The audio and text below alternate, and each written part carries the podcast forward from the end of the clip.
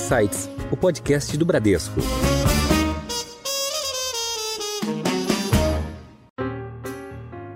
Então, por exemplo, a, a, a Priscila estava aqui nesse prédio e durante a pandemia ela falou assim: não, acabou. 100% do meu, do meus, do, dos meus funcionários vão trabalhar de casa. E o Wellington namorava aquele prédio, ele queria muito estar lá. Percebeu que a Priscila foi embora, ele ocupou. Teve muito esse movimento que a gente chama de flight quality. Sai, sai algumas empresas de alguns lugares premium que estavam sendo ocupados. E depois você não consegue voltar, né? Você não consegue voltar porque o preço subiu. Shopping no Brasil tem uma característica muito específica do que a gente comparar com outros países. Então, é, é algo que faz com que a dinâmica dos shoppings é, tornem ele um, um, produto muito flexível para o consumo do brasileiro. Porque você vai pela questão climática, você vai pela questão é, de, de, segurança, mas é, por não ter tantas alternativas de entretenimento, o shopping acaba concentrando isso. Olá, tudo bem? Você ouviu agora alguns destaques de hoje, mas tem muito mais neste episódio. Eu sou a Priscila Forbes e este é o Insights, seu podcast semanal com ideias que provocam um novo jeito de pensar.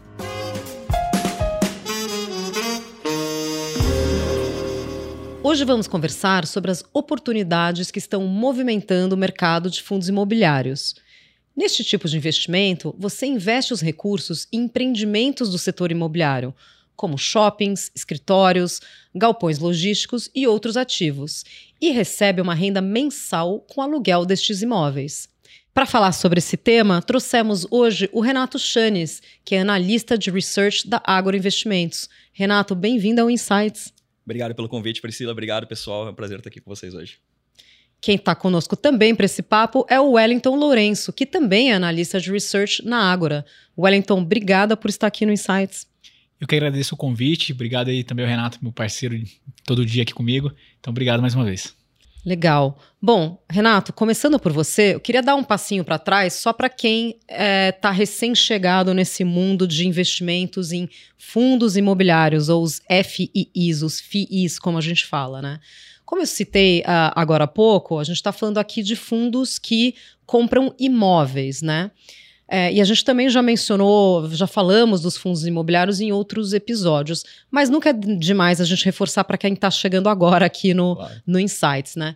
Então, o investidor que compra uma cota de um fundo imobiliário está investindo exatamente em quê? Ótimo, vamos lá então é, dando sequência aqui à pergunta, você bem explicou no começo, né? Quando um fundo imobiliário ele tem por prerrogativa legal investir no mercado imobiliário. Isso vai muito além de você comprar um empreendimento físico. Então, vai muito além de comprar esse prédio, por exemplo. Então, você pode ter, dentro de, um, de uma estrutura de um fundo imobiliário, você pode ter lajes corporativas. O que, que são lajes corporativas? Né? São prédios de escritórios cujo o andar inteiro é destinado a um único usuário e às vezes o prédio inteiro. Então são áreas de 600, 800, mil metros quadrados. Então são, não são aqueles pequenos escritórios que a gente está acostumado. É um único locatário. Geralmente. Geralmente um, você pode até ter três, quatro, mas as áreas são maiores. Pode investir em galpões logísticos, pode investir em shopping centers, pode investir em tudo. De fato, é um mercado que ele ganhou muita notoriedade ao longo dos últimos anos. Por exemplo, essa indústria ela tem mais ou menos 15 anos. Né? Tem até fundo de agências bancárias, tem né? Tem de agência bancária, tem assim, eu faço até brincadeiras, mas até tem até um fundo de cemitério. Então, assim, tem realmente. Prédios de universidades, de escolas. Exato. Né? Qualquer coisa que for de que tenha um cunho imobiliário, você, o, o gestor de um fundo imobiliário, ele tem pela prerrogativa legal da estrutura do fundo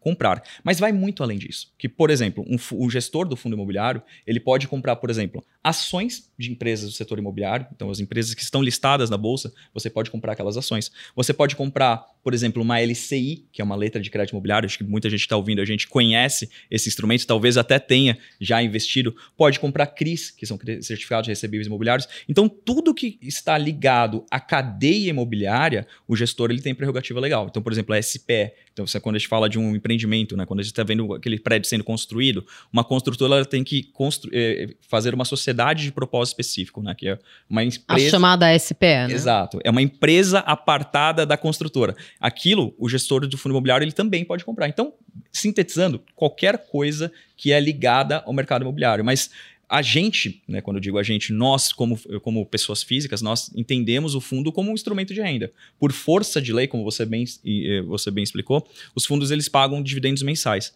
Mas isso não é a, a função básica Eles têm que deles. pagar até no, no mínimo 95% a cada da, seis meses. Da cada noven- renda de, de aluguéis recebidos. Exato, né? a cada, 90, e- a cada seis meses, é, eles têm que pagar no mínimo 95% do lucro caixa.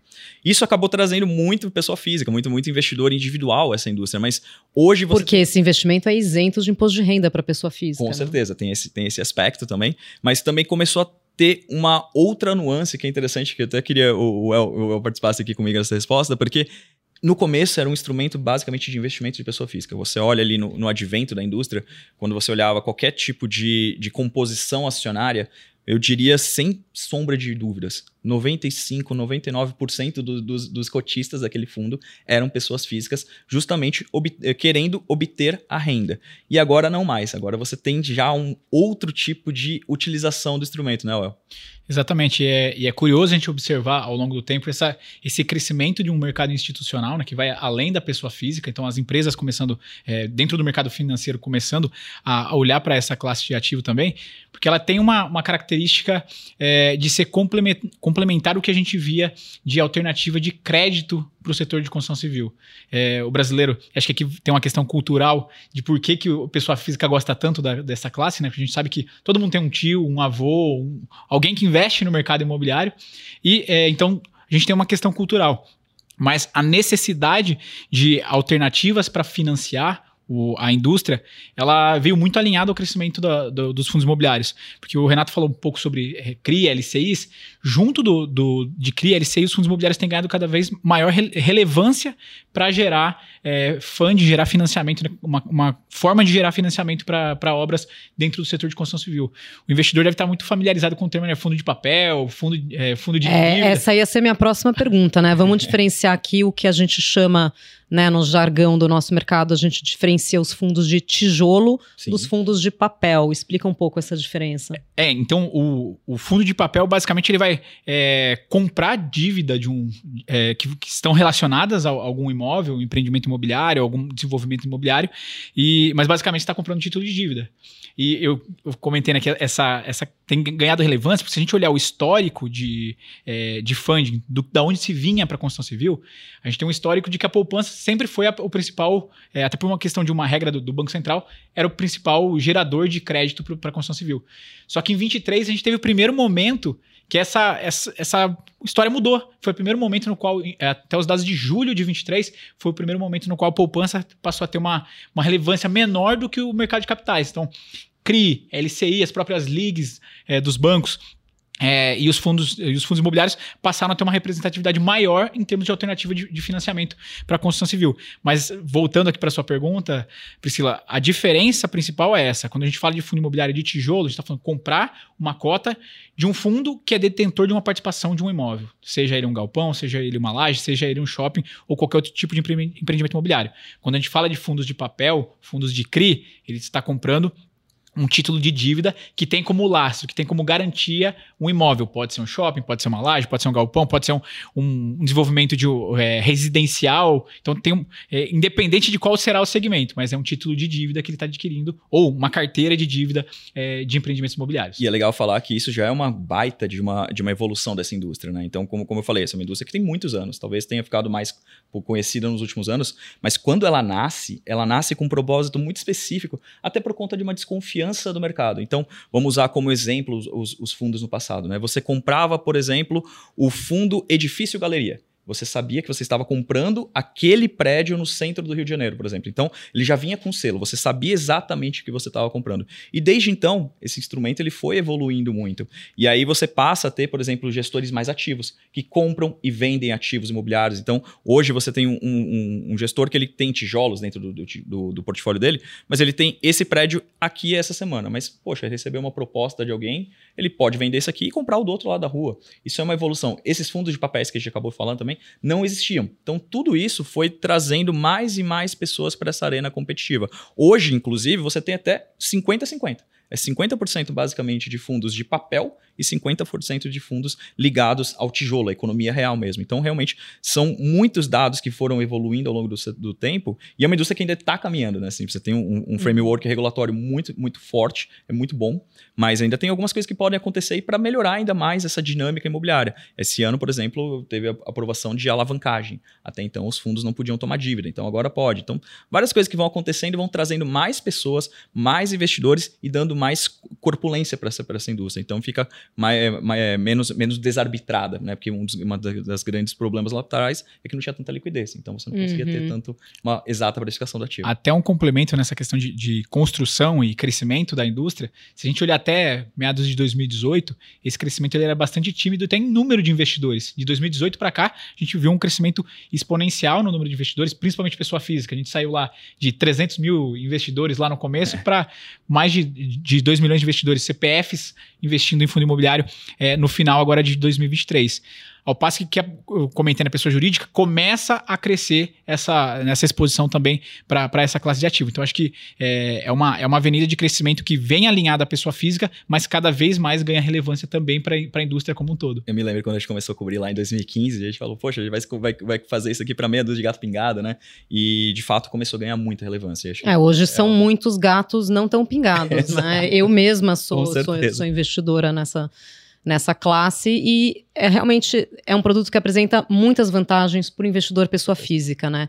Além da questão da isenção do imposto de renda, né, que é, é a, a primeira vantagem que salta aos olhos, tem também a questão, é, é, primeiro, de você poder investir um valor menor do que você teria que investir para comprar um imóvel inteiro né? Você comprando sozinho um imóvel, você está comprando ali um pedaço de um ou de vários imóveis. Então ainda oferece essa diversificação, né? Dentro de um mesmo fundo de tijolo, como a gente falou, você pode ter vários imóveis em várias localizações, então você está diversificando geograficamente o teu risco. E quando você compra um imóvel diretamente, você acaba tendo o risco de vacância, você acaba tendo que renegociar aluguéis com aquele, uh, uh, com aquele inquilino ou, ou, com o proprietário, tem toda a questão de negociações.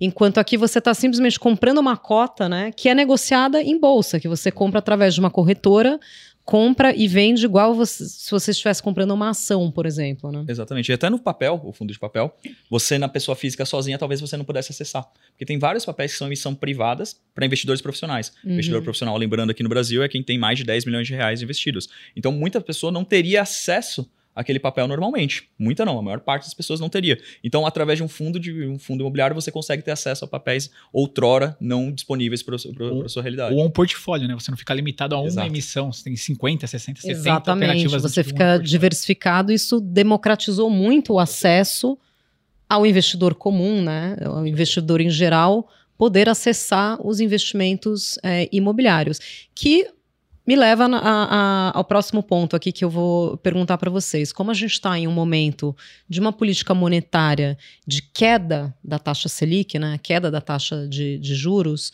é, isso torna mais atraente o investimento em imóveis. Né? É, quais as oportunidades agora para esse ano, para 2024, que vocês estão identificando? As, onde estão aí os, os melhores retornos dentro da classe?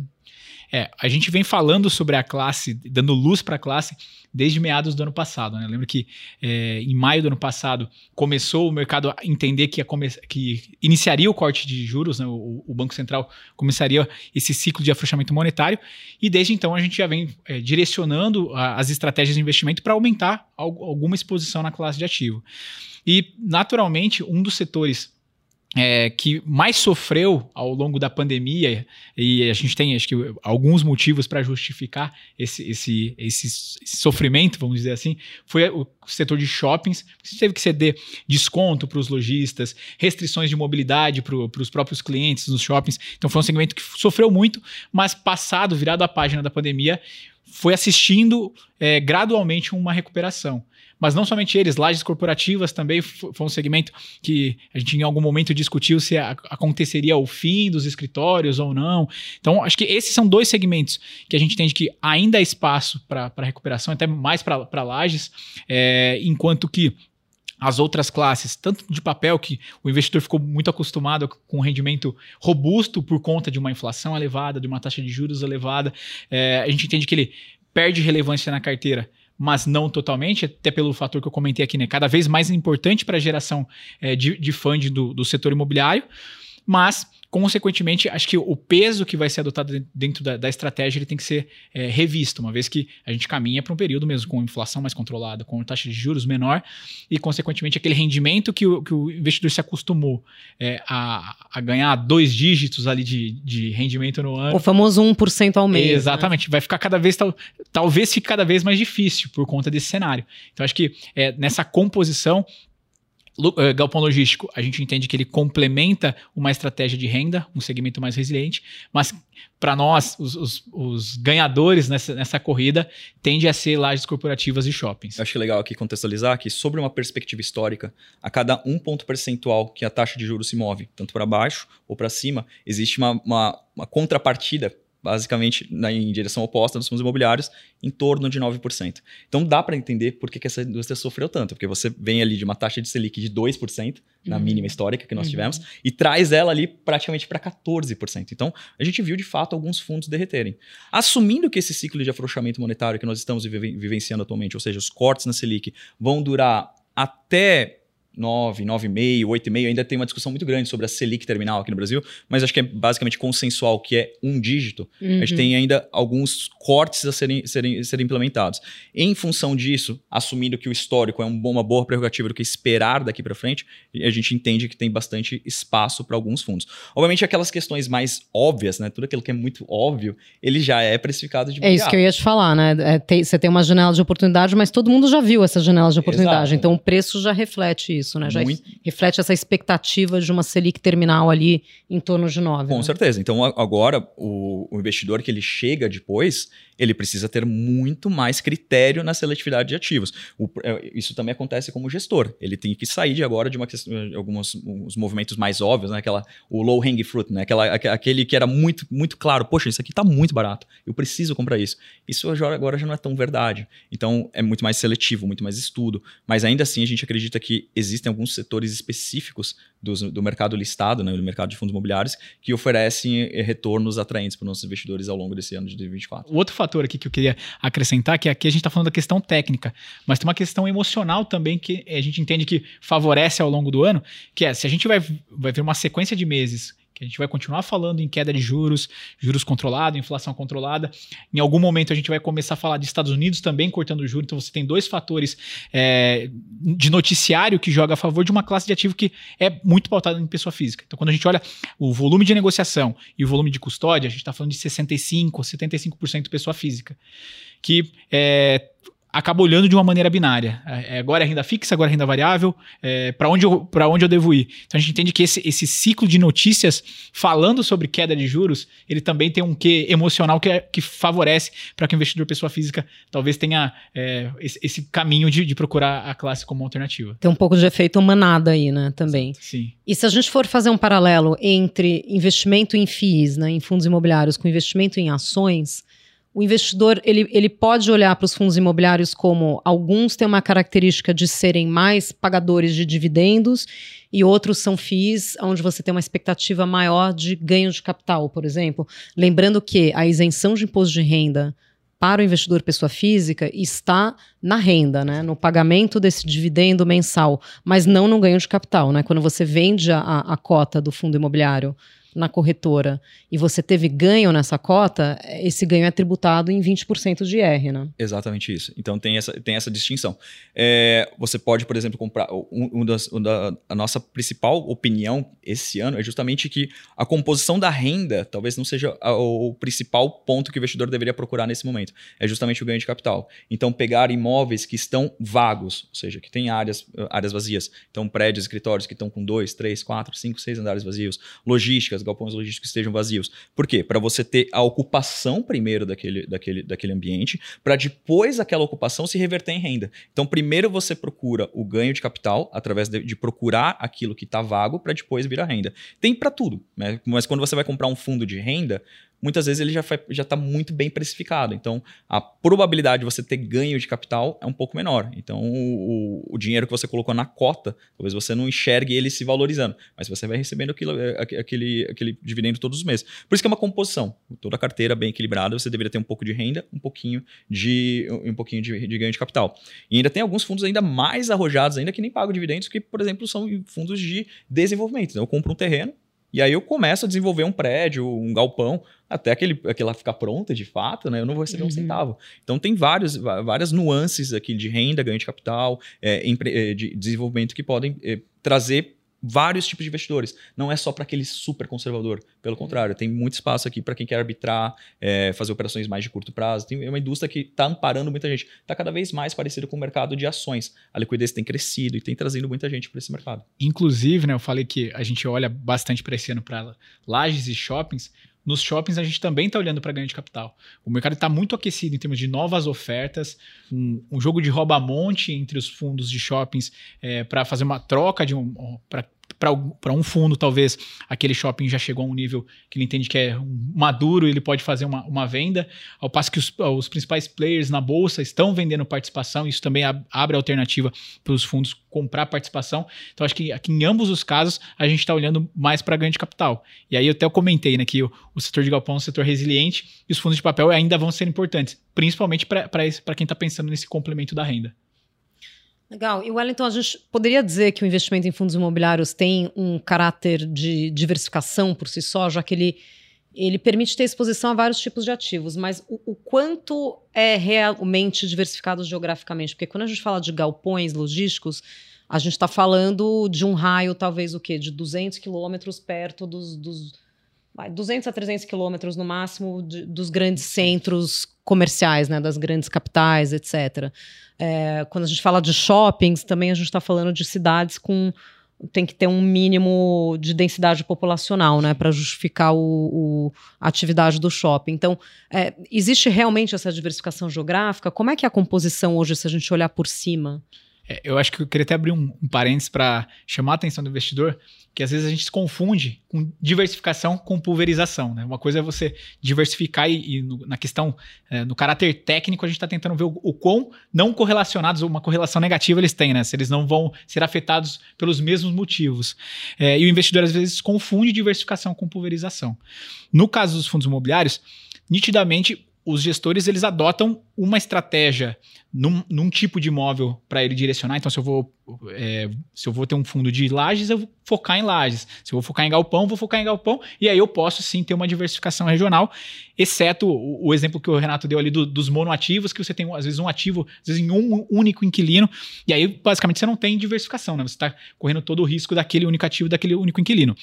Mas olhando numa composição, num fundo que detém mais de um ativo mais de um inquilino, você tem sim a capacidade de, de diversificar dentro dos fundos imobiliários. Acho, acho, que essa, inclusive, é a vantagem quando a gente compara com quem está pensando em investir em imóvel e vou construir um imóvel, vou comprar uma casa, vou comprar é, um imóvel para renda, e aí você tem todo esse risco de vacância num único ativo, aqui você consegue ter essa, essa é, diversificação regional, diversificação por, por tipo de imóvel, e naturalmente o foco de atuação acaba sendo próximo dos grandes centros. Então, se a gente fala de logística, a gente está falando de raio 30, raio 60 de São Paulo, talvez um pouco mais, mais distante se a gente considerar a, a, alguns fatores, como por, por, exemplo, Minas Gerais tem extrema região que tem um benefício fiscal.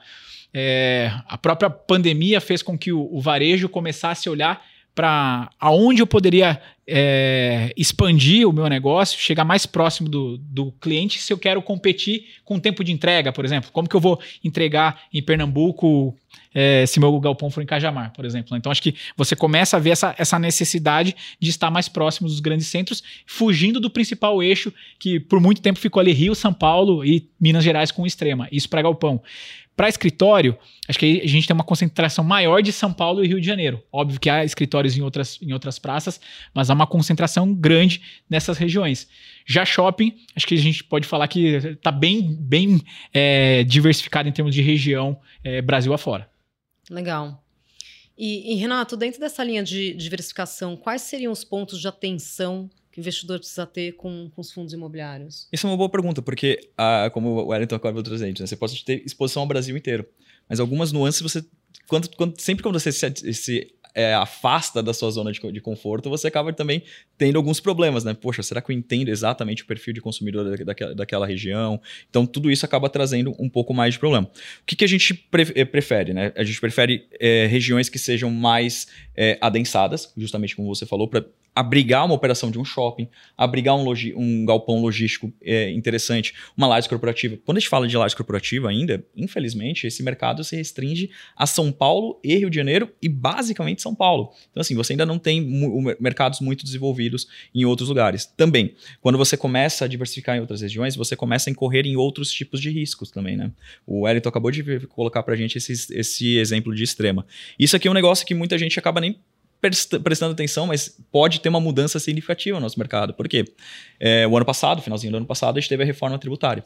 Essa reforma tributária, ela vai levar pelo menos uns 10 anos para de fato ter efeito prático, mas uma das principais prerrogativas da, da, da reforma tributária, qual que é? É acabar com a guerra fiscal. É, é, São Paulo cobrar um imposto, Sergipe cobrar outro, Amazonas cobrar outro. É ter um imposto unificado. A partir do momento que você unificou os impostos, será que aquelas empresas que foram para as cidades nas adjacências eh, da, da, da, região que ela precisava estar, faz sentido? O que eu quero dizer com isso? Muita empresa de, de tecnologia acabou indo para Alphaville por conta do ISS. Isso vai acabar daqui a 10 anos. Ah, porque o ISS de Barueri é menor do que, que o de São, São Paulo. Paulo. Hum. Muita empresa foi para a extrema porque eles dão benefício fiscal do ICMS. Isso vai acabar. Como que você vai ter essa mudança no mercado? Então, é, só, só o diversificar, ele não é o, a garantia de sucesso. O, o diversificar é, é, estar em diversas praças, nos melhores imóveis e que não dependam exa exatamente de um único, de um único é, direcionador. Por isso que nesse, nesse mercado tem algumas coisas que estão crescendo, que eu particularmente gosto bastante, que são os fundos, os que são quase um multimercado, um fundo multimercado de fundos imobiliários. Por quê? Ele investe em galpão, ele investe em laje, investe em shopping, investe em papéis.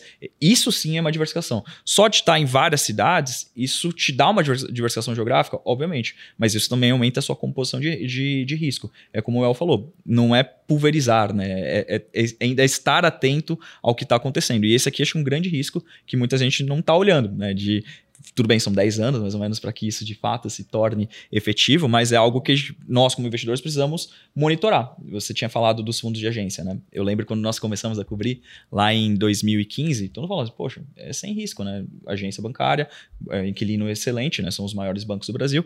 Só que houve um movimento de digitalização e as agências foram Muitas fechando. As agências foram fechadas. E a maior parte dos contratos vence justamente quando? 2024.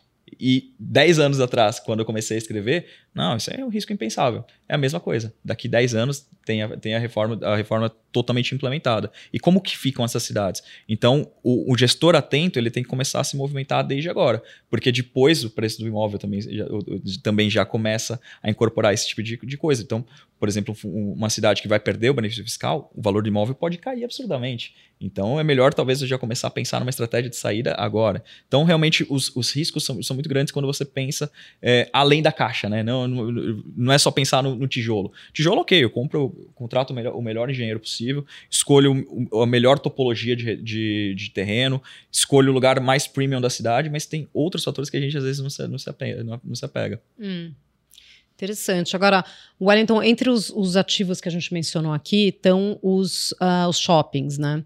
E especificamente sobre esse setor, a gente viu uma pesquisa da Abrace, que é a Associação Brasileira de Shopping Centers, divulgada em agosto do ano passado, que mostrou que 46% das pessoas faziam compras nos shoppings por acharem o local mais seguro, né? Então não é só o mix de lojas, né? Tem a questão é, toda da, da, experiência de compra, mas principalmente esse fator segurança, que era um fator muito, muito determinante. Né? Isso revela só uma das facetas do, do comportamento do consumidor brasileiro em relação aos shoppings. É, eles vão continuar existindo, mesmo com todo esse advento do, do e-commerce, né? principalmente na pandemia, a gente viu é, muitas é, lojas, muitos comércios é, desenvolvendo muito essa parte do omnichannel e do, e do e-commerce. É, o que, que te chamou mais atenção sobre, sobre essa pesquisa? É, é, legal é, a gente comentar essa pesquisa, porque a gente teve uma pesquisa semelhante também ao longo da pandemia. Eu acho que o que a gente tira de aprendizado, seja a da pandemia, seja essa mais recente, é o padrão de consumo do brasileiro. Então, o brasileiro, ele ele tem uma, uma característica que foi, foi forçado a, a, a consumir mais no e-commerce, principalmente por conta da pandemia, acho que não é uma, uma exclusividade do Brasil, mas é, o, essa ida ao shopping ela é influenciada por outros fatores que não é a compra. Então, você comentou, né? 46% vão porque é seguro. A gente mora num país muito quente. E, Ar-condicionado. né? Exatamente. E por uma questão, é, infelizmente, de segurança. Então as pessoas utilizam do shopping como uma forma de passeio, é, Lazer. de, de lazer, de entretenimento. E aí, um- algo que me chamou muita atenção em ambas as, as pesquisas, seja a da pandemia e, a- e essa de agora, é esse, esse fator de entretenimento cada vez mais relevante para o consumidor brasileiro. Naturalmente, que até pelo, pelo nome da, da própria, do que é esse empreendimento imobiliário, o- a compra é, é importante. Quase metade dos, dos, dos entrevistados falaram que iam shopping para fazer compras, em torno de 45%. Mas se a gente olhar o, o restante, mais da metade dessas pessoas falam que vai lá por lazer ou por algum serviço.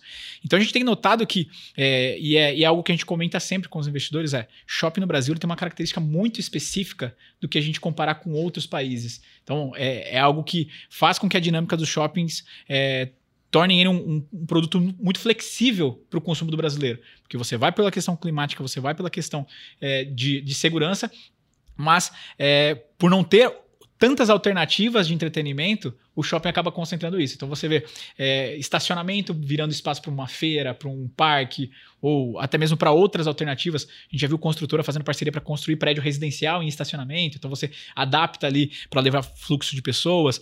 Mas as pessoas vão lá para chupar um sorvete, para levar o filho para passear, para levar o filho para brincar. E estou no shopping, eu posso também consumir. Então você consome, talvez mais por impulso, pelo fator de, de estar lá no shopping, e vai muito em linha com o que você falou de, de- do Omnichannel, né? As lojas elas começam a se adaptar, elas come, a gente começa a notar que o shopping ele, ele passou a ser um espaço é, de, de experiência até mesmo para essa compra. Então você é, vê o lojista adaptando o seu, a sua loja para como eu vou conseguir conduzir esse, esse cliente, esse consumidor, a talvez comprar sim pela internet, mas testando o produto dentro da loja, é, vendo o produto se é aquilo que ele estava pensando e talvez até mesmo numa alternativa complementar aos, aos galpões. Né? A gente está falando aqui de uma alternativa de Let's Mile. Então, se você é, precisa fazer uma entrega rápida dentro da cidade, por que não utilizar um espaço físico que eu tenho dentro de um shopping como um mini centro de distribuição ou mesmo uma alternativa para uma troca de um produto que eu comprei online e ele não funcionou da maneira que eu, que eu queria, talvez. Então, acho que assim, a, a vantagem do shopping no Brasil é o quanto ele consegue se adaptar ao que a gente tem de, de, de demanda aqui para consumo e o consumo do, do e-commerce não, não foi um, um pênalti, mas sim um complemento para essa atuação dos shoppings. Que esse ponto é bem legal, porque a indústria de shopping centers do Brasil é muito diferente de outros países, né? É, aqui, quando você vê shoppings, a maior parte, elas estão no- exatamente no meio da cidade e geralmente em lugares nobres. E são lugares que são muito caros para você, por exemplo, fazer um galpão, um mini galpão logístico para fazer o last mile. Então, para receber em uma hora, duas horas na sua casa.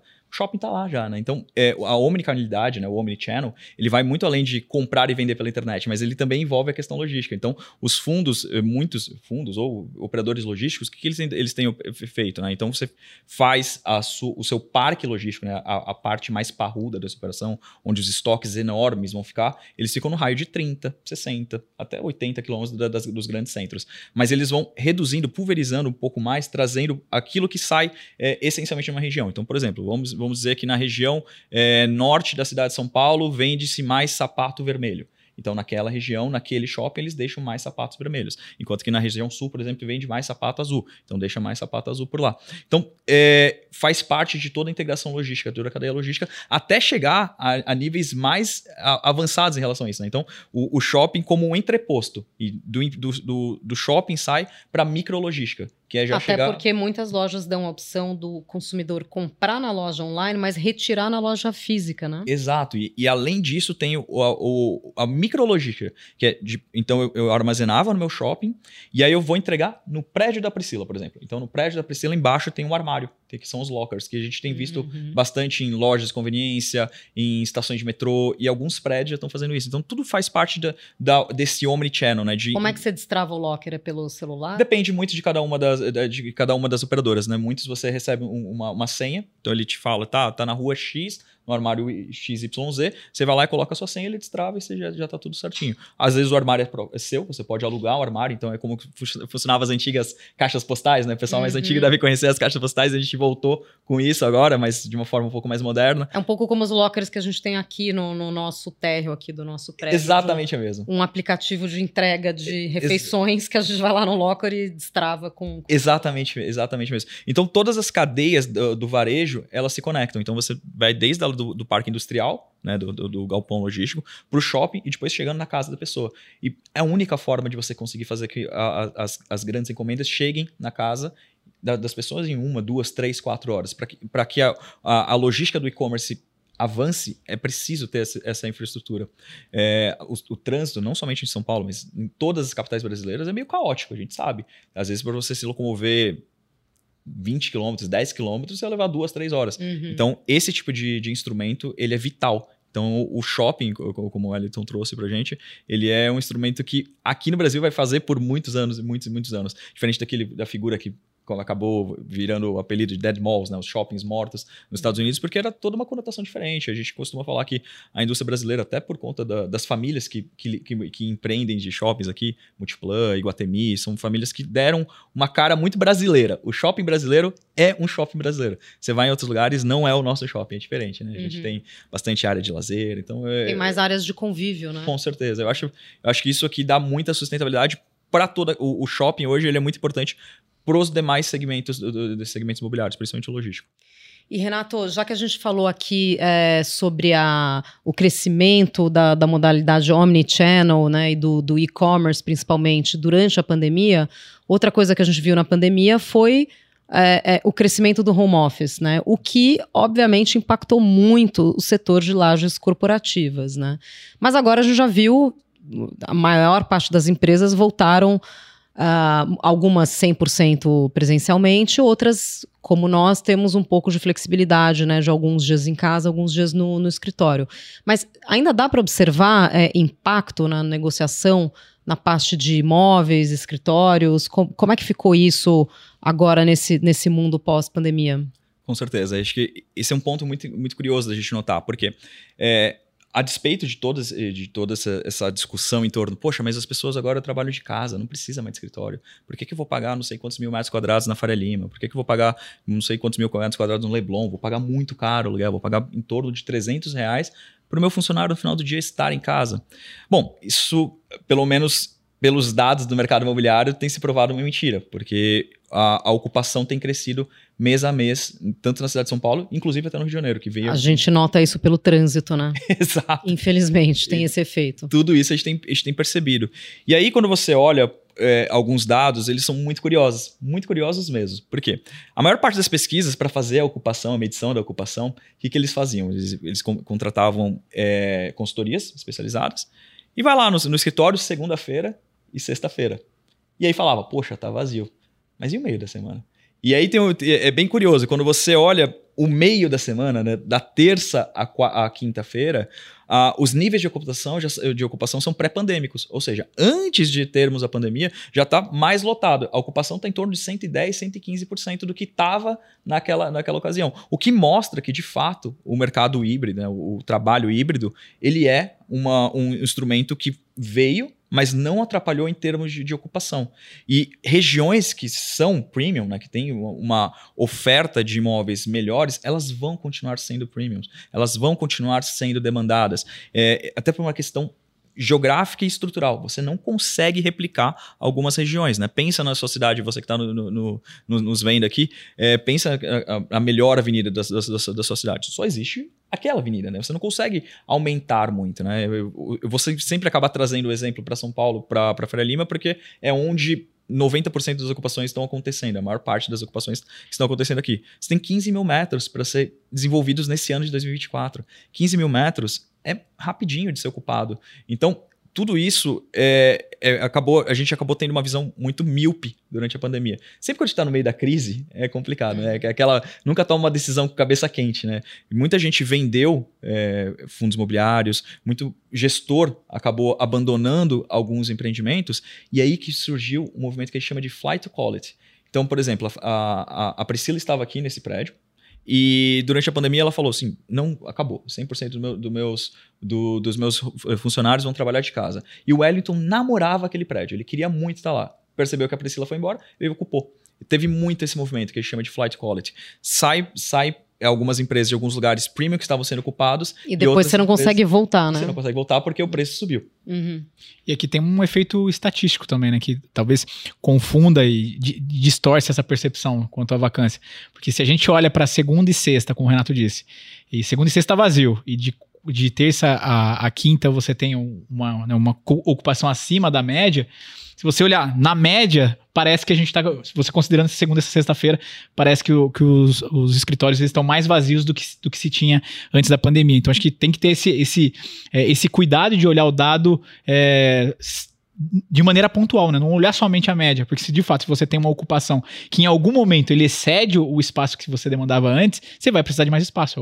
É natural, né? Não tem como você ocupar é, com mais gente no mesmo espaço que você tinha antes. Então acho que tomar cuidado com essa leitura dos dados, principalmente quando você está falando de média. É, o fato é que pelo terceiro ano consecutivo, São Paulo está indo para absorção líquida positiva. Ou seja, tem ocupado mais áreas do que entregado. E o mesmo está acontecendo no Rio de Janeiro nos últimos dois anos. Então, de fato, apesar de trabalho remoto, apesar do home office, os escritórios bem localizados continuam atraindo a demanda das empresas.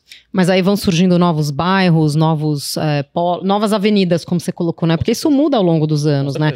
Hoje, falando especificamente de São Paulo, é a Faria Lima, mas é, sei lá, 10, 15 anos atrás era paulista. E antes disso era no centro, era Libero Badaró. Então isso, isso vai mudando, né? Exato. O mercado, o mercado imobiliário, é, ele é dinâmico. Né? Hoje é uma região X que é que está atraindo. Mas quando ela chega na exaustão, até a força econômica do setor, ele vai, poxa, não tem mais onde construir aqui, eu já não ganho. O, o incorporador, ele já não ganha mais dinheiro naquela região, porque ele não consegue. Aí ele tem que mirar o canhão para outras regiões. Hoje, por exemplo, o maior eixo de desenvolvimento urbano em São Paulo são em dois, na verdade. Um na Avenida Rebouças, porque em função da, da mudança do plano diretor aqui da cidade de São Paulo, e o segundo na região da Chucre Zaidan, perto do Shopping Morumbi. São os eixos que estão crescendo mais. Então, sempre vai ter a, a criação do, de novos centros de de, de, de ocupação. Achei que Barra Funda estava também, né? Tá tendo um boom imobiliário. A Barra não. Funda já é, é, um outro, é outro tipo de empreendimento, não são as, os grandes lajes corporativas. Mas, por exemplo, no Rio de Janeiro, depois de muito tempo parado, e o Rio de Janeiro tem até uma peculiaridade, né? É, é, é cercado de morros e mar, né? Você não tem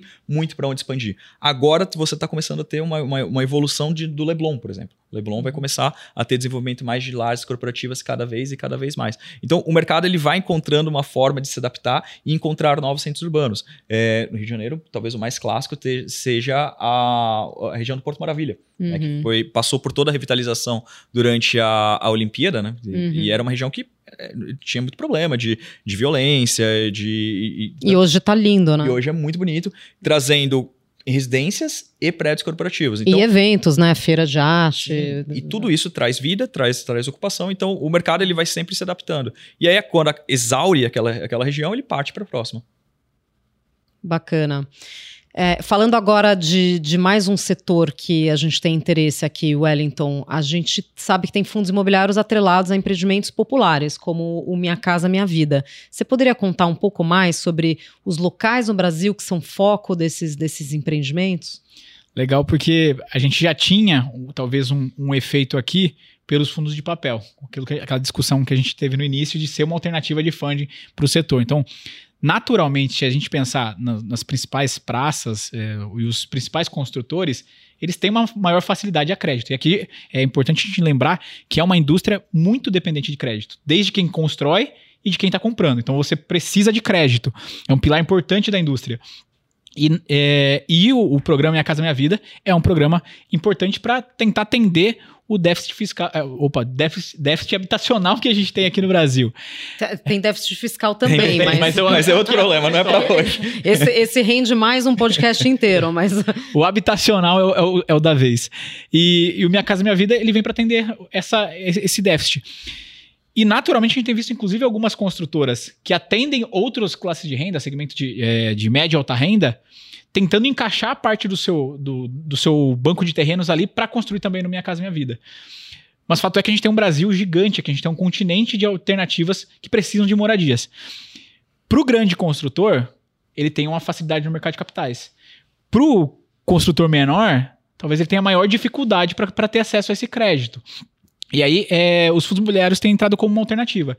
Especificamente de, de Minha Casa Minha Vida, a gente teve recentemente uma, um, um fundo que começou a olhar para essa classe, comprando na linha que o Renato falou, SPE, vai comprar equity da, é, de, de, empresas que desenvolvem no, no setor, para construir especificamente no interior de São Paulo. Talvez a gente tenha alguma coisa aqui em São Paulo, mas vai começar em Campinas e Sorocaba e também é, alguma coisa aqui em São Paulo. Então a gente está começando a ver esse, esse, essa indústria olhando para a construção de moradias. E aqui, inclusive, me lembra que a gente está começando a observar que a renda de moradia também começa a ter atenção por parte dos fundos imobiliários, não só ah, para construção, mas para renda. É, ainda é bem pontual, é bem embrionário, se a gente comparar com outras indústrias, com, eu, gosto de sempre comparar com, com os Estados Unidos, né? porque se a gente olhar para os REITs nos Estados Unidos, talvez o, o imobiliário, o multifamily, seja o principal é, interesse ali dos fundos imobiliários. Aqui ainda é muito novo, agora começando a olhar também para Minha Casa Minha Vida, mas também como alternativas de renda, tem alguns fundos fazendo isso, desenvolvendo para alugar. Bom, já que você tocou no assunto de REITs, né, vamos traduzir aqui uhum. para o ouvinte que não está familiarizado, né? Então, os REITs, que são o que, que significa a sigla, né, em inglês, Real Estate Investment Trust, uh, é um, um, o mais similar a um, um, fundo imobiliário, só que nos Estados Unidos, né? E o investidor brasileiro pode ter acesso a, a esses REITs através dos BDRs, aí a gente vai entrar nas sopas de, de letrinha aqui, né? Nos, nos Brazilian Depository Receipts, né, que nada mais são do que certificados uh, uh, que equivalem a ações ou, ou, ou ativos imobiliários negociados uh, fora do Brasil. Né? Então, ele tem um BDR desses fundos imobiliários norte-americanos que são os, os REITs, né, Renato? Essencialmente é isso. E, e aí, é, a gente está alguns anos atrás da, do mercado americano em, em, diversos fatores. Do ponto de vista regulatório, eu diria que até o nosso é um pouco melhor. A CVM, nesse sentido, ela é muito restrita. Mas em termos de mercado de atuação, Estados Unidos, assim, é uma infinidade. Então, é, como o Elko comentou, né, essa parte de multifamily office, né? Então, é, a, a, parte da, das famílias morarem em, em, prédios, apartamentos que são de fundos imobiliários, por lá está mais desenvolvida. Aqui a gente tem umas empresas, algumas startups aqui no Brasil que já fazem isso, mas não necessariamente são fundos. É, mas lá, por exemplo, tem fundo de antena. Então, fundo de ante, antena, antenas de, de celular, é, fundo de plataforma, plataforma de petróleo, fundo de hospital, fundo de lojas de departamento. É, é, é, uma infinidade. O que você pensar que envolva mercado imobiliário, de fato, você tem essa opcionalidade nos Estados Unidos. Aqui no Brasil, a, a estrutura de fundo imobiliário aqui no Brasil, ela te dá vários benefícios fiscais que, quando comparado com a detenção do imóvel na pessoa física ou na mesma pessoa jurídica, você tem vários ganhos. E isso que tem trazido cada vez mais investidores a olharem com muito foco. Por exemplo, você detendo um imóvel na pessoa física, se você vende aquele imóvel, obviamente não seu imóvel de residência, mas o segundo, terceiro, quarto, quinto imóvel, você incorre em diversos impostos, assim como uma empresa. O fundo imobiliário ele não paga PIS, ele não paga COFINS, ele não paga N, N impostos. E isso o investidor estrangeiro está começando a olhar. Por regulamentação, aqui no Brasil, o fundo não pode investir em ativos internacionais. Então, por exemplo, um fundo constituído com CNPJ aqui no Brasil, ele não pode, por exemplo, querer comprar uma, um prédio no, nos Estados Unidos, comprar um galpão logístico na Venezuela. Mas é, os REITs, eles permitem overseas, eles podem comprar em outros países. Então, isso pode ser alguma ah, coisa então que o inverso pode... pode né? o, o, inverso pode. O fundo lá fora pode comprar ativos aqui. Eles podem começar a pensar em olhar outras geografias. Por enquanto, não olha. Então, isso é algo que pode acontecer daqui a pouco e que traga mais e mais investidores para cá. Aí vai ser muito bom para o nosso mercado. Com certeza. Os preços vão subir. Bom, infelizmente estamos encerrando a nossa conversa e a gente chega àquela parte que todo mundo gosta, que é a nossa tradição de pedir aos nossos convidados as dicas de leitura, dicas culturais, séries, filmes, documentários.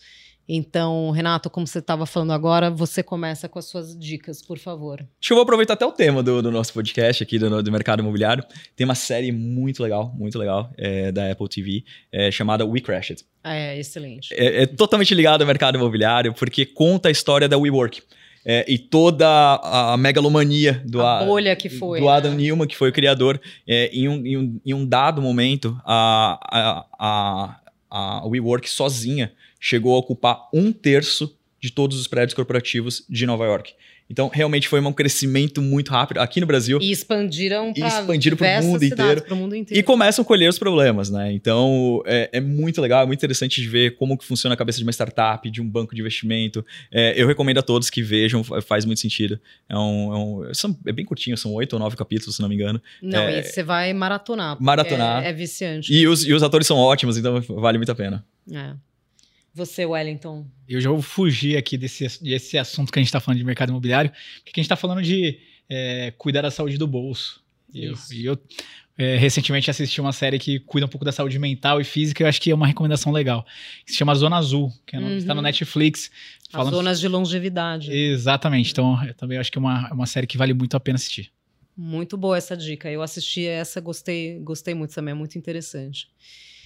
Bom, esse foi mais um episódio do Insights, o podcast do Bradesco. Eu tive o prazer de conversar com dois especialistas da agroinvestimentos. Queria agradecer aqui o Renato Chanes. Obrigado, Priscila. Obrigado, pessoal. E fica o convite aqui para quem é ou ainda não é cliente da Agroinvestimentos, vocês podem acessar todo o nosso conteúdo diretamente no Agro Insights. É um repositório de todos os conteúdos que nós produzimos lá.